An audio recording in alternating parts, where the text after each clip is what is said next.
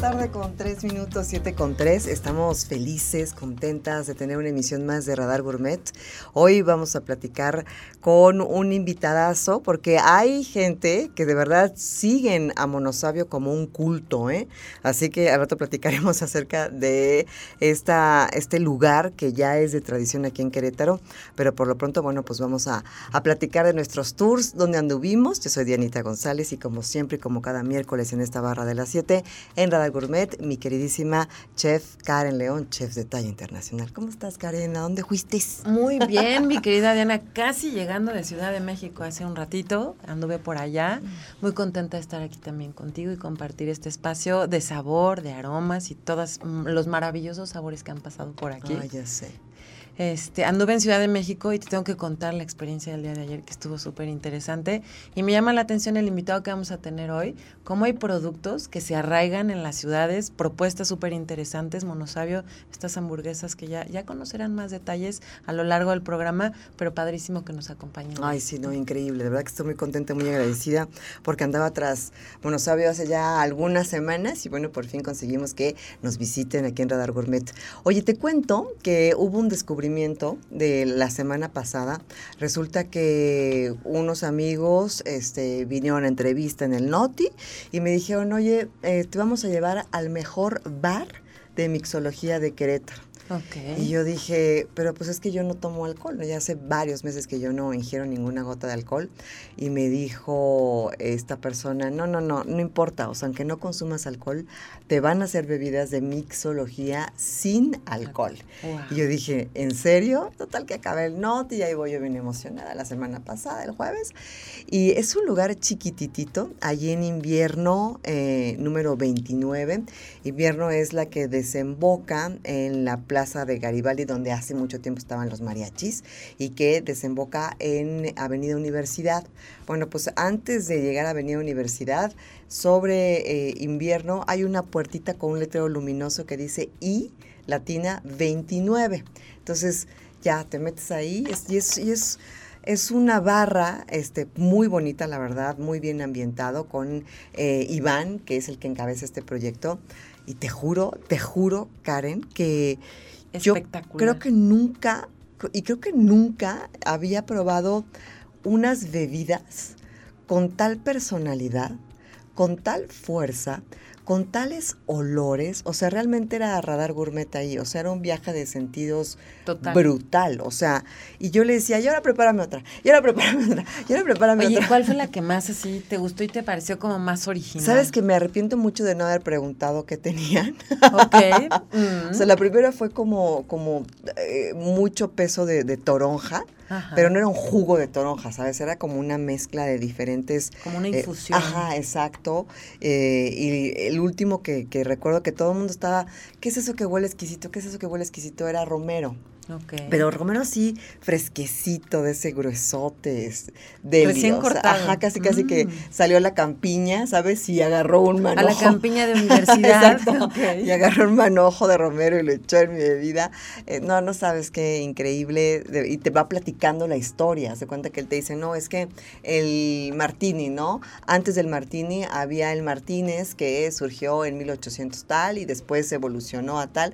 O sea, te va contando toda la, historia de los tragos es, es de verdad que es una gran experiencia y 29 se llama, así lo encuentran en Instagram y espero que después de nuestro amplio calendario les pueda hacer un espacio para que vengan. Ojalá que sí, oye, y suena súper interesante porque es difícil encontrar coctelería sin alcohol o te dan una o dos opciones. Exacto. Esta gama que dices con jugo de fruta, romero, cosas tan aromáticas, suena increíble. No, no sabes, de verdad yo estaba extasiada, estuvimos ahí un buen rato y la verdad es que yo me urgía terminarme mi, mi bebida para ver qué más me iba a proponer y qué más me iba a proponer y todo el mundo estaba fascinado, tanto los que estaban consumiendo con alcohol como yo que estaba consumiendo sin, sin alcohol. Más tranquilitos. Pero Oye, ¿y de comida había algo como de botanita? sí, sí, sí, sí hay botanitas. La verdad es que no puse mucha atención, pero sí vi que estaban sirviendo. Tienen una cocina y sí te sirven como, como cositas. Creo que había algo no, no te quiero inventar, mejor voy a pedir la carta, pero sí te sirven eh, comida y, y, para acompañar como tus traguitos y también con maridaje, por ejemplo.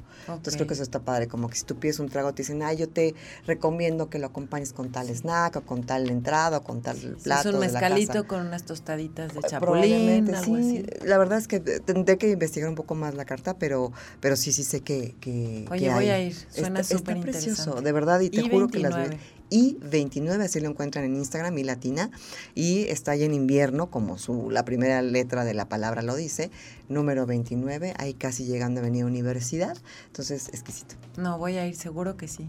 Oye, y del I-29 a Ciudad de México, a un concepto, tenía poco tiempo para, para comer, pero encontramos un lugar que se llama Garum, que la verdad ¿Aquí? en, en, Ciudad de México. Ah, ok, ok. Se llama Garum, es una propuesta de un chef español que en España tuvo eh, una estrella Michelin en su restaurante. Y ahora él tiene ya seis años con este concepto en México.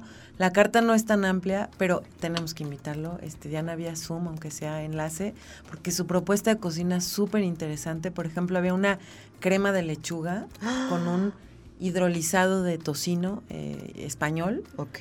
Estaba, eran unas láminas como transparentes del tocino encima de esta crema. La crema de lechuga era caliente, cosa que se me hizo rara porque podía haber sido fría precisamente por la temporada y por todo, pues el calorcito que está haciendo, pero era caliente, no pesada, pero con una explosión de sabor de lechuga. Híjole, qué interesante. Súper, súper interesante.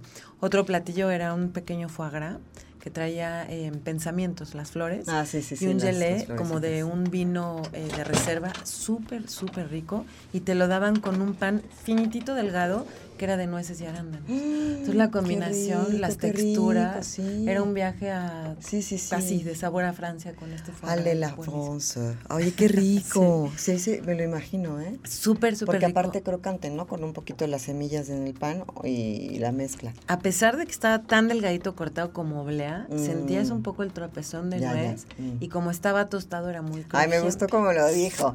El tropezón de nuez. Ay, poeta. me conté con un tropezón de nuez y con un beso de arándano. Yo me, me tropecé con una bolsa de sabritones, ¿no? Súper crujientes y picosos. Te quedó bonito el tropezón. bonito. Sí, está bonito, Me inspiré, me inspiré. Em, y de plato fuerte era una, un filete de res y en medio era como, estaba reconstruido y en medio tenía tuétano. Y la salsa era como de hongos, mm. eh, muy aromática llena de sabor. Me gustó muchísimo la propuesta. Ay, qué padre. Pues sí, habrá que buscar el espacio, ¿no? De platicar con... Sí, ¿Cómo se llama el chef?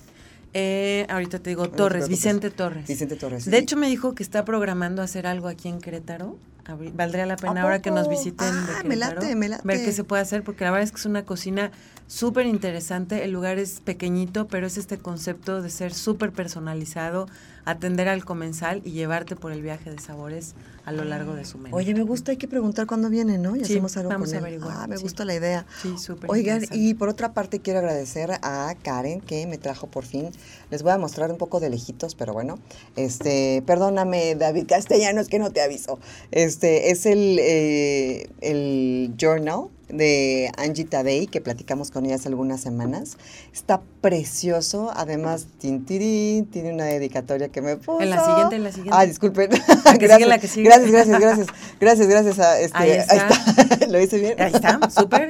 ¿Eh? Ay, llegó mi David, chulada. Muchas gracias, aquí está. Está precioso, de verdad que agradezco muchísimo este, este regalo, me va a hacer mucho bien, este, va a acompañarme en mis días para ir buscando, como su nombre lo dice, balance, el balance que tanto necesitamos los seres humanos, así que muchísimas gracias. Lo pueden adquirir en, online y en tiendas físicas. Pueden encontrar en donde, en el perfil de Anita ah, exacto, y eh, te lo mandan en línea, la verdad es que es es muy lindo el libro, te lleva de la mano y es muy inspirador, motivacional y tiene que ver también con los ciclos de la luna, que por cierto creo que hoy hay luna llena. Oh my God. Y entonces lo lees y es un viaje de espiritual, de introspección, de análisis. Con, con, una buena comida, un tecito a gusto. Ay, me gusta ese plan. Oye, hoy hay luna llena, me pongo peligrosa, me voy a guardar, ¿eh? ¿Qué haces en luna llena? Cuéntame. Luego te cuento. Oye. eso no puede salir al aire, perdón. Oigan, son las 7 de la tarde con 13 minutos, 442-592-1075 para que nos manden su mensaje, preguntas, análisis o sus sugerencias a dónde tenemos que ir y visitar aquí en Querétaro, zona metropolitana, centro del país o donde gusten. Y por supuesto también comunicarse con nosotras. Karen León, Diana González, estamos en redes sociales como eh, Karen Chef en Instagram y Facebook. Yo estoy arroba, yo soy Diana González. Vamos a hacer una pausa comercial, ya regresamos porque tenemos invitado esta noche. Tarde todavía, tardes.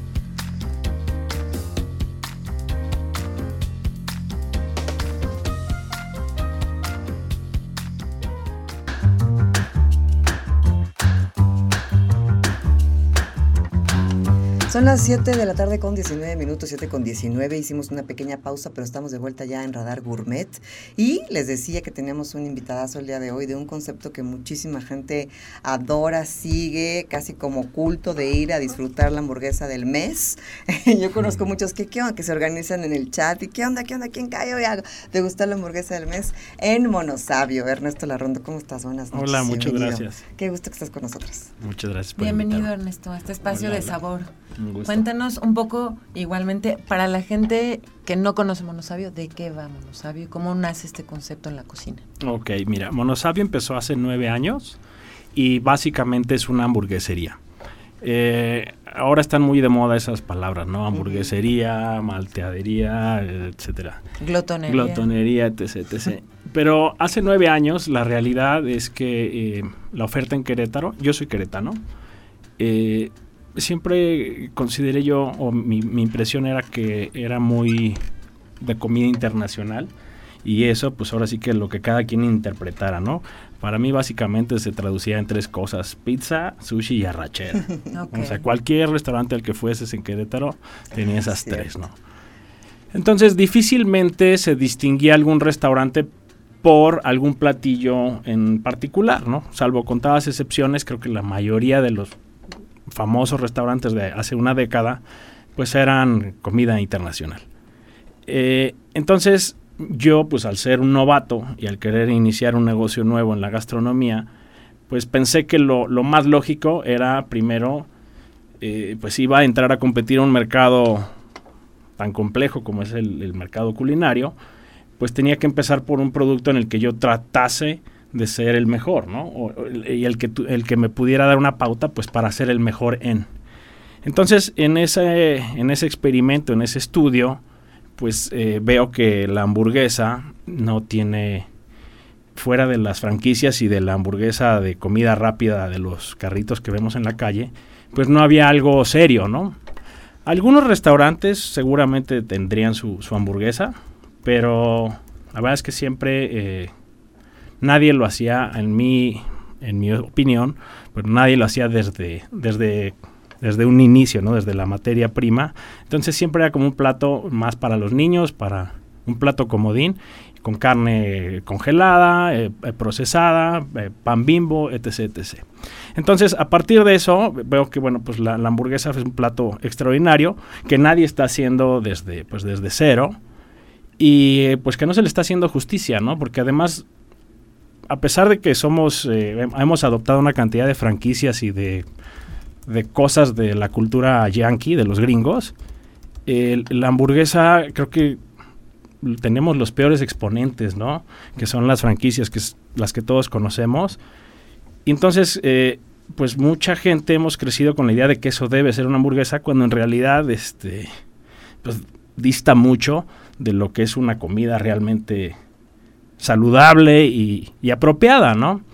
Para empezar, pues este, yo creo que cualquier persona que, que cocina y que va al súper y va al mercado y hace sus compras, pues no le va a hacer sentido que una hamburguesa en una de esas franquicias cueste 20 pesos, ¿no?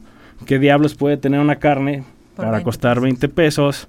Con todo el presupuesto de mercadotecnia, con todo el mugrero que trae detrás para que te cueste eso, ¿no? Exacto. Entonces, afortunadamente creo que cada vez hay más personas que se cuestionan, más personas que se preocupan por consumir productos de calidad y vuelvo vuelvo a lo mismo, ¿no? Entonces, la hamburguesa creo que ahí tenía todo ese campo de oportunidad. Entonces, empecé pues a investigar, ¿no? Primero, bueno, qué tipo de pan, eh, cómo hacerlo, eh, la carne, la realidad es que pues puedes moler cualquier proteína, cualquier cosa la puedes moler. Pero de eso a usar cortes específicos, a usar calidades de, de carne, pues los resultados son muy distintos. Y eh, eh, sobre esa idea fuimos construyendo el concepto y te digo, queríamos hacer todo desde un inicio, desde nuestra molienda de la carne, el pan, hasta nuestra propia catsup, que la seguimos, tenemos nuestra propia salsa de, tomate. Y bueno, todo esto lo fuimos acompañando eh, con tratando de, llevar la experiencia a un nivel más alto que, que te ofrecen las, las franquicias o la comida rápida. Y por eso también empezamos a complementarlo con mixología y con cerveza artesanal. De hecho, siguiendo esta misma filosofía de hacer la mayor cantidad de los, de los productos que vendemos en casa, tenemos también una gama de cervezas de barril que hacemos nosotros mismos. Oye, eh, ahorita que un poco la narrativa de lo que estabas comentando, Ernesto, me vienen, eh, bueno, dos dudas. La primera es, ¿de dónde surge la mala fama de la hamburguesa? O sea, Digo, porque si bien pues es carne, ¿no? Si se puede construir de una forma equilibrada, digamos, ¿no? Dependiendo de los ingredientes, como mencionabas. O sea, ¿por qué se le coloca esta terrible sombra de, de que es lo peor del mundo? Exactamente. O sea, ¿por, qué se cataloga y se le sataniza de esa manera, sabes? Y además hoy en día con todo el tema del calentamiento global y, mm. que cada vez más gente tiende al, al vegetarianismo, veganismo, pues eh, la, la carne cada vez tiene ahora sí que es, menos vista de, una óptica más positiva, ¿no? Creo que pues, sin duda las franquicias han contribuido a eso. Ahora, yo por ejemplo, eh, y, probablemente sea un poco polémico lo que voy a decir, pero yo siempre he sostenido que la, carne, por lo menos la carne de res, tiene que ser un bien de lujo. Mm. O sea, el criar una vaca, o en este caso un toro, para llevarlo a una edad propicia de que la carne dé toda la cualidad que tiene que, tiene que tener como producto, pues los riesgos primero de, tener un animal durante tanto, tantos, porque son años vivo, todo lo que le puede pasar, pues son riesgos muy altos. Y entonces, pues las franquicias, pues con todo lo que han hecho de sistematizar, eh, pues también se, se recurrió y se han llegado a prácticas pues que precisamente le tengo que dar la razón a mucha gente que está en contra del consumo de carne, ¿no?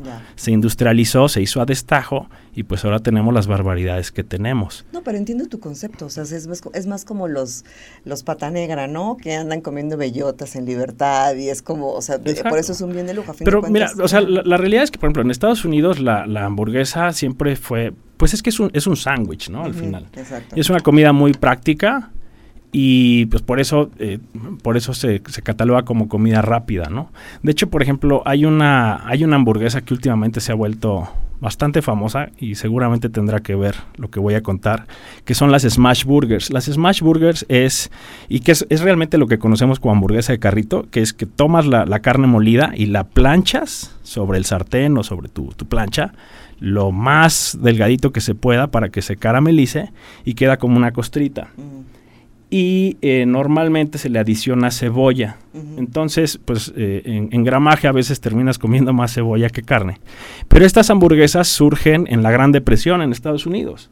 Entonces, eh, pues era una manera que tenían los obreros y la gente que en ese entonces pues estaba muy mermada económicamente de tener acceso a un, a un alimento, ¿no?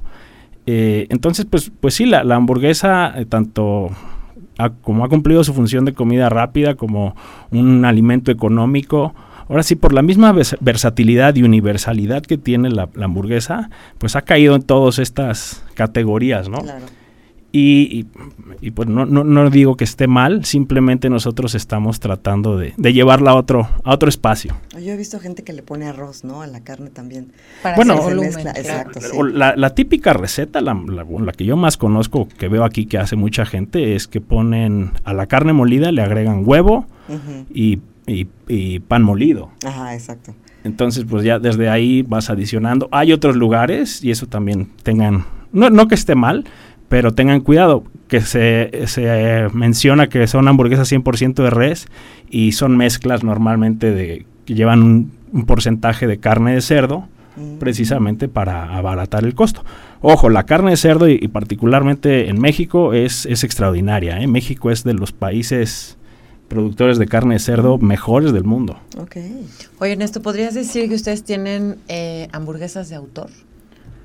Pues eh, eh, sí, eso de autor cada vez eh, tengo más mis dudas porque creo que se ha choteado un poco ese tema, ¿no? Luego se usa para, para justificar cosas que tal vez no, no tengan la, la calidad o el mérito que deberían. Pero podemos decir que son de autor, ¿por qué? Porque en los nueve años que llevamos, cada mes tenemos la dinámica que mencionaban de sacar una hamburguesa especial. Eh, para eso, pues todo el equipo dentro del, restaurante nos damos a la tarea de, hacer diferentes pruebas, diferentes propuestas, investigamos, vemos mucho también en internet, en libros, etcétera, y proponemos una hamburguesa cada mes. Y lo que hemos ido haciendo es que prácticamente al final de cada año, pues estudiamos qué platillos fueron los que más se vendieron y los que menos, y normalmente sustituimos las hamburguesas que menos éxito tuvieron por las hamburguesas especiales que mejor se vendieron en el mes. Entonces, pues al cabo de nueve años eh, ya tenemos una colección bastante extensa, de las cuales muchas ya están permanentemente en el menú y que sí podría decir que, que son de autor. Vamos a- El autor bien, bien manejado. El- Sí. bien, me gustó Sí, esa sí, con- sí. conceptualización del, del- del autor. Vamos a hacer una pausa. Estamos en vivo a través de Radar TV, Canal 71, www.radarfm.mx, 107.5, la app Radar FM y por supuesto en Facebook Live, Radar News Chrome. Estamos transmitiendo a través de todas estas plataformas y radio y televisión. Hacemos una pausa, ya volvemos.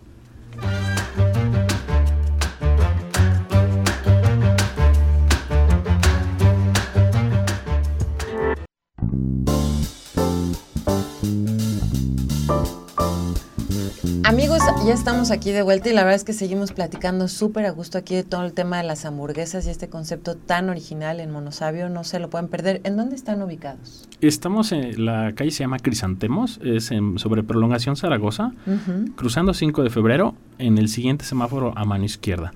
Es la misma calle que va hacia la Plaza de Toros y pasa por Plaza Galerías. Ahí estamos. Lo más fácil es en Google, Monosabio Hamburguesería. Y llegan directito a disfrutar una hamburguesa. O busquen el changuito, ¿no? sí, También. busca el chango. Oigan, estamos platicando un poco como de los conceptos de las hamburguesas. Platícanos cuál es la que más se vende, cuál es la que rebasa cualquier límite.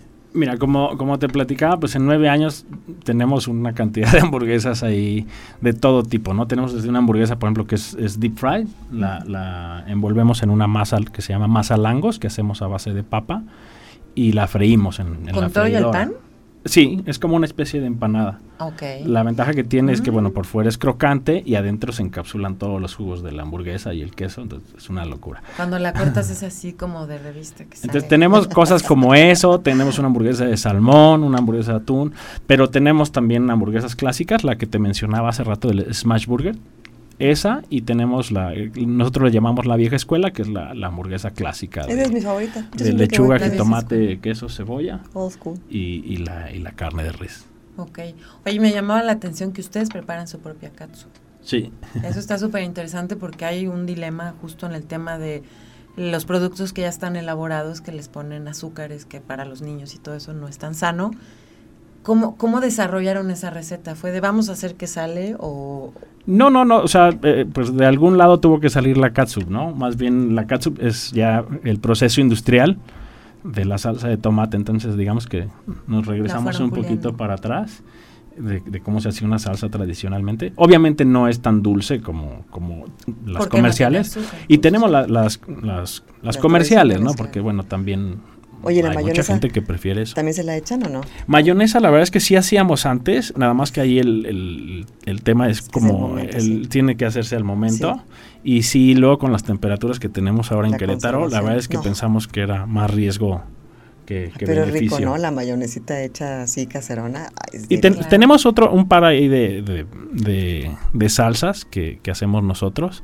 Pero, de hecho sí tenemos una mayonesa, pero sí usamos una, una mayonesa ya procesada Ya. pues como base para evitar precisamente el riesgo de la pasteurización. Oye, pero además vamos a encontrar de todas las opciones de hamburguesas y salsas, la guarnición típica de las papas a la francesa. Sí, sí, sí, tenemos, de hecho, eh, de hecho es muy curioso, si, si les interesa voy a hablar un poquito del tema de las papas.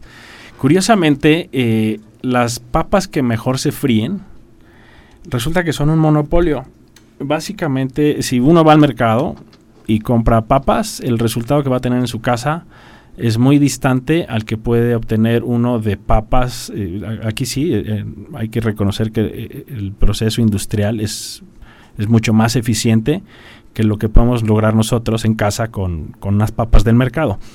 Esto tiene un trasfondo por alguna razón que desconozco. Eh, básicamente son tres grupos, eh, McCain, eh, Frito Lay y otra marca americana, tienen el monopolio eh, de este tipo de papas y prácticamente eh, las que se siembran aquí en México no llegan al mercado, se van para precisamente para los productos de ellos, de, de Frito Lay, que son las sabritas al final, este y, y de las de las franquicias, ¿no? O sea, es como un tipo especial de papa que solo ellos tienen el, el Sí. derecho de cultivar Por el- y que ajá. se fríe de esa manera tan y para especial. importar, por ejemplo, esas papas, ya las eh, la papa en sí es la semilla, o sea, tú entierras la papa y es la semilla. Para importarlas, eh, solo se pueden importar ya esterilizadas, no Eh, entiendo que hay un par de proyectos eh, eh, que están sembrando algunos ranchos aquí en, en México, que están sembrando este, estos tipos de papa, pero pues se tienen todo vendido, ¿no? Razón usa no me sale, no era mi culpa, Ernesto. Sí, no, Era no, o sea, idea. Diana no papas. cocina, así es que no era la papa. y, y en ese aspecto nosotros, pues, la verdad es que eh, ahí sí no, no, nos, no nos peleamos con el sistema y queriendo pues obviamente ofrecer la, la mejor calidad de papa, sí optamos por esta papa, no, no es procesada como tal, o sea, sí es una, una papa congelada, no tiene ningún químico, pero sí el, el resultado eh, es que sea mucho más crocante, ¿no? Mm. Mu- Mucho tiene que ver con los contenidos de almidón. Sí, justo. Yo sabía, mi hija, a quien le mando un saludo, tuvo alergias alimentarias y de chiquita, pues las papas a los niños les fascinan. No podía comer papas fritas de McDonald's ni de ningún lugar. Digo que aparte no es una comida que la verdad yo le diera era así de emergencia y comprar un papas y decía no, porque le adicionan leche y todo es una mezcla como de puré de papa rallado con leche en polvo y con miles de cosas Mm. que al final cuando tú lo haces en tu casa nunca te vas a ver igual porque tiene un proceso bien diferente. Lo que ustedes utilizan, entiendo, es papa congelada nada más. Sí, pero es de estas variedades que son que no se consiguen en el mercado, o sea, solo las tienen estas estas, estas Se la marcas. tienes que comprar. Se las tenemos que comprar. Qué curioso, qué fuerte. Yo trabajé un rato ahorita que dices para Papas US. eh, es como quienes traen de Estados Unidos y en la frontera mucho producto fresco. Y se vende nada más como en todo lo que es eh, la frontera. Tijuana y em, San Diego y toda esa parte. Pero había como seis, ocho tipos de papas diferentes. Podías usar la chiquita, la grande, la que tenía almidón, la roja, y que al final el producto terminado es una gama impresionante de texturas que te dan, porque una justo tiene mucho almidón, otra tiene mucha agua. Tú intentas hacer una ensalada de Mm. papa con estas papas densas y nunca van a absorber y no te saben, ahí te sabe uf. Exacto. Mm. Y ahí, bueno, pues si alguien alguien se dedica a la agricultura y nos está escuchando Y quiere eh, sembrar papas. Ahí hay, ahí hay un buena, una buena oportunidad, porque eh, creo que eh, lógicamente entre más nos vamos sofisticando y más oferta culinaria hay, pues más necesitamos este tipo de, de productos y más es que es el colmo, ¿no? Siendo México Sí, un gran productor agrícola que, Que no existe pues que sí, o sea, o que sí existe, te digo, porque inclusive tengo un amigo agrónomo que él se dedica a revisar todos los cultivos en México de frito ley.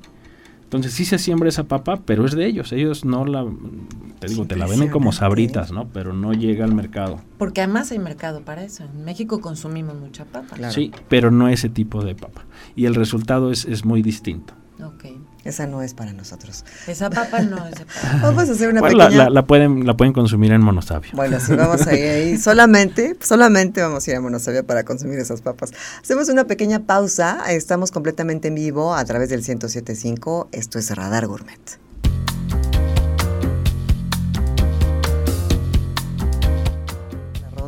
Muy sabrosa la conversación, la verdad, nos ha hecho descubrir cosas que no sabíamos que, exis- que existían en, en el mundo de, de las French fries, que no son French, pero sí son fries, las papas fritas. Yo quiero eh, saber un poco más acerca de, en el tema de monosabio y la mixología y cómo se van maridando las diferentes hamburguesas con las diferentes bebidas que ustedes ofrecen. Hablabas hace un ratito de la cerveza artesanal que ustedes mismos producen, pero seguramente hay otros, otras bebidas que se utilizan también para maridar eh, los platillos de monosabio, ¿no? Pues justamente eh, al tratar de, de crear este concepto más allá de la, pues de la idea que tenemos de comida rápida, eh, pensamos que pues el gran complemento era el, tema de la bebida, ¿no? Entonces hicimos una carta, eh, igual tenemos, tenemos mixólogos en el restaurante, tenemos nuestros cócteles de autor y los cócteles clásicos. En un inicio nuestra especialidad era el ginebra. Tenemos, de hecho a la fecha tenemos una colección de casi 20 ginebras distintos. Y, muchos de los cócteles se, basan en eso. La intención precisamente es que eh, quitarle la idea de la comida rápida, ¿no? Que la gente llegara al lugar, pidiera su hamburguesa y, que hicieran sobremesa, ¿no? Mm, que, se tomaran las cosas con calma, las disfruten con, paciencia y, tener un, buen rato. Eh, entendemos que bueno, en, nuestra experiencia al final también Querétaro se va integrando poco a poco a esta cultura de la, de la mixología. Hoy te escuché que hablaban de, una barra nueva, pero en realidad en Querétaro todavía es muy joven, ¿no? Muchas, muchas eh, restaurantes grandes, grupos grandes, han, han, estado promoviendo precisamente lo del Ginebra y algunos otros cócteles. Entonces creo que poco a poco nos vamos adaptando, pero eh, vuelvo a lo mismo. Hace 10 años, pues el cóctel por excelencia eran las cubas, ¿no? Y de ahí en fuera. Palomas. Bueno, una margarita y era, ya te ven como como gringo, ¿no? Pero, pero de, ahí viene, ¿no? También tratar de, ofrecer algo un poquito más, pues más elaborado. Y, eh, y bueno, eh, nos hemos enfocado mucho en, eso, ¿no? Tenemos, tenemos cócteles este, desde los clásicos hasta cosas un poquito eh, locas. Más exóticas. tenemos un cóctel con, con tocino, por ejemplo. Ok. Y, también donde hemos encontrado un gran aliado para la hamburguesa es en la, en la cerveza. Y en ese aspecto creo que Querétaro y los queretanos sí nos hemos adaptado más rápido a, la cultura de la, de la, cerveza. Y mucho ha sido pues por la, los proyectos que tenemos aquí como, como Hércules y otras, otras cervecerías más, más pequeñas, Cuatro Palos, Cervecería del Campo, etcétera, que están haciendo productos de altísima calidad eh, con una... Hay una que se llama Alma de Perro. Ah, esa no la Alma de perro que, que apoyan este, eh, de ah, todas. Vino sí, pues sí, y, y, el tema es que más allá, bueno, ya hablando de, en, eh, de negocios, pues, eh, más allá de tener un buen producto, pues también tiene que ir con una buena estrategia de, de negocio, ¿no? Con un buen plan de, de mercado y que pues el proveedor sea constante, que, pues que facture para empezar, porque también cuando, cuando iniciamos el restaurante se acercaron con nosotros muchas eh, cervezas artesanales y no te voy a mentir, o sea, hubo marcas que metimos y al mes ya, ya pues el vendedor ya no volvió ni siquiera a cobrar, ¿no? Y luego la marca ya no existía. O sea, que sea artesanal eh, pero serio. Entonces como que hubo ese boom y ya eh, siento que ya hoy por hoy, después de varios años, pues las marcas, las marcas serias se han ido quedando, ¿no? Y te digo, nosotros también tenemos, eh, bueno, desde un par de marcas locales, las, las más representativas, y también hacemos nuestra propia cerveza. Mm. Este, tenemos cuatro tipos. ¿Se llama Monosabio? bueno, se llama, la marca es eh, de, Cervecería del Campo. Okay y es, la marca exclusiva de Monosabio, o sea, la, hacemos nosotros, pero también la, comercializamos en, eventos y en otros lugares. Y este es de barril, mm. entonces también nos permite ofrecer pues un producto más fresco eh, y, pues único del, del lugar, ¿no? Oye, ¿tiene bebidas, bebidas sin alcohol para los que somos abstemios? Sí, y también, y vuelvo a lo mismo, también parte, parte de la iniciativa de Monosabio desde un inicio siempre ha sido involucrar eh, pues la mayor cantidad de proveedores locales. Entendemos que hay productos que pues no, no se producen en México, como platicábamos lo de la papa, sobre todo en ciertas calidades. Eh, pero, por ejemplo, en el tema de refrescos tenemos eh, también las sodas búho, que me parece también... Mm. Bueno, o sea, pues ya las exportan hasta Australia, tengo entendido, ¿no? Entonces, eh, también eso ha sido súper gratificante en estos casi 10 años de, emprender, ver mucha gente y muchos proyectos que pues iniciaron al mismo tiempo que nosotros y ver que la, la gastronomía en Querétaro si bien todavía estamos lejos tal vez de tener un, una estrella Michelin, que, en México no hay, pero este eh, eh, creo que sí la, la, oferta se ha ido se ha ido desarrollando y amplificando y, sofisticando, ¿no? Por ejemplo, el tema de los pues el, de los vinos se ha hecho mucho esfuerzo en el tema, pero yo creo que más hemos sido más exitosos en el caso de los quesos que de los propios vinos, ¿eh? Yo creo que en, Querétaro producimos, a, la mente me vienen dos, tres marcas eh, locales, de Bernal, de Querétaro, de Tequisquiapan, que pues, tienen galardones internacionales, ¿no?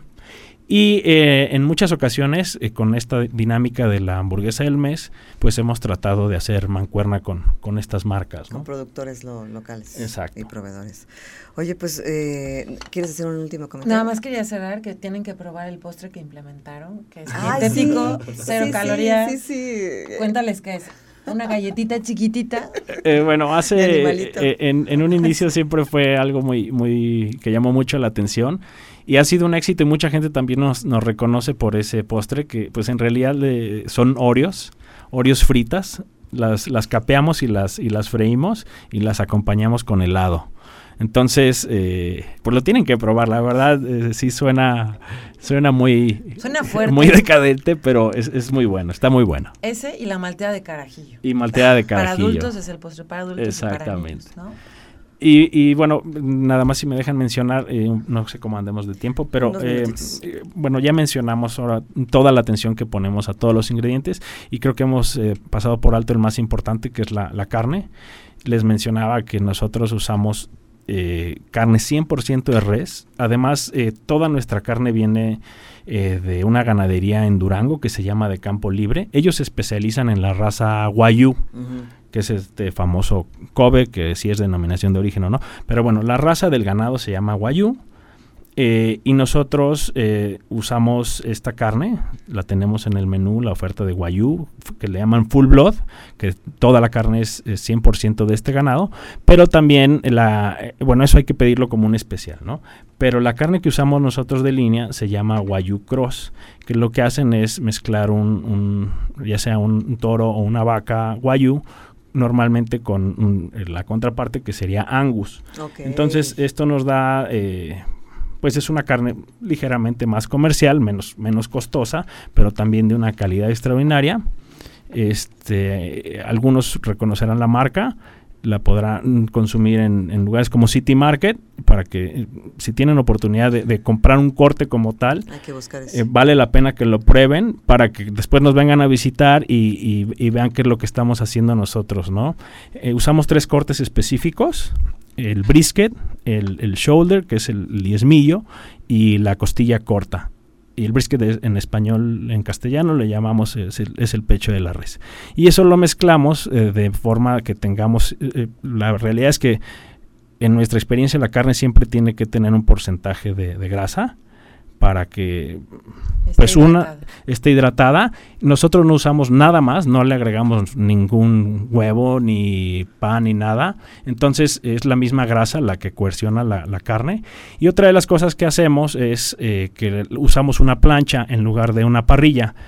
Nos encanta la, la, parrilla, a mí personalmente el sabor del carbón me parece extraordinario, pero precisamente como no adicionamos nada a la carne, eh, manipularla en una parrilla pues tiende a, deformarse y a deshacerse. Entonces, por eso este tipo de carne se hace a, temperaturas altas para que selle rápido y en la plancha para manipularla lo menos posible. Entonces, en ese aspecto, eh, se los puedo decir con toda, con toda sensatez, eh, usamos la mejor carne que hay en México, eso no, no tengan duda. Eh, por eso también eh, nos atrevemos a, ofrecerla en, términos, ¿no? Mucha gente no está acostumbrada a pedir una hamburguesa en término medio y en mi experiencia en, México realmente la, gente no, está habituada a comer carne más que bien cocida. Pero dense la oportunidad, cuando tengan la oportunidad de, tener un buen corte, una buena carne, o en este caso que saben que, estamos ofreciendo un producto de calidad, de, no sobrecocerlo para que en verdad saboren la, la carne con sus propiedades como tal, ¿no? Vámonos corriendo por una hamburguesa. Ay, sí, pero ya. Hasta luego, gracias, no, suena buenísimo. Muchísimas gracias por habernos no, acompañado. un gusto, al contrario. Y búsquenos en redes sociales como Monosabio. Monosabio MX, arroba Monosabio MX, en todas las redes estamos. Bueno, en TikTok todavía no. Ya casi. Nos hemos preparando la hamburguesa así rapidísimo. Ernesto Larronda, muchas gracias. Hace un gusto. Muchísimas gracias, Diana, por haber estado aquí conmigo hoy. Gracias, Ernesto, y los esperamos el próximo miércoles en punto de las 7. Uy, que viene uno de mis favoritos, ¿eh? Azul, no se lo pierdan, un súper restaurante también. Gracias. Azul. Sí.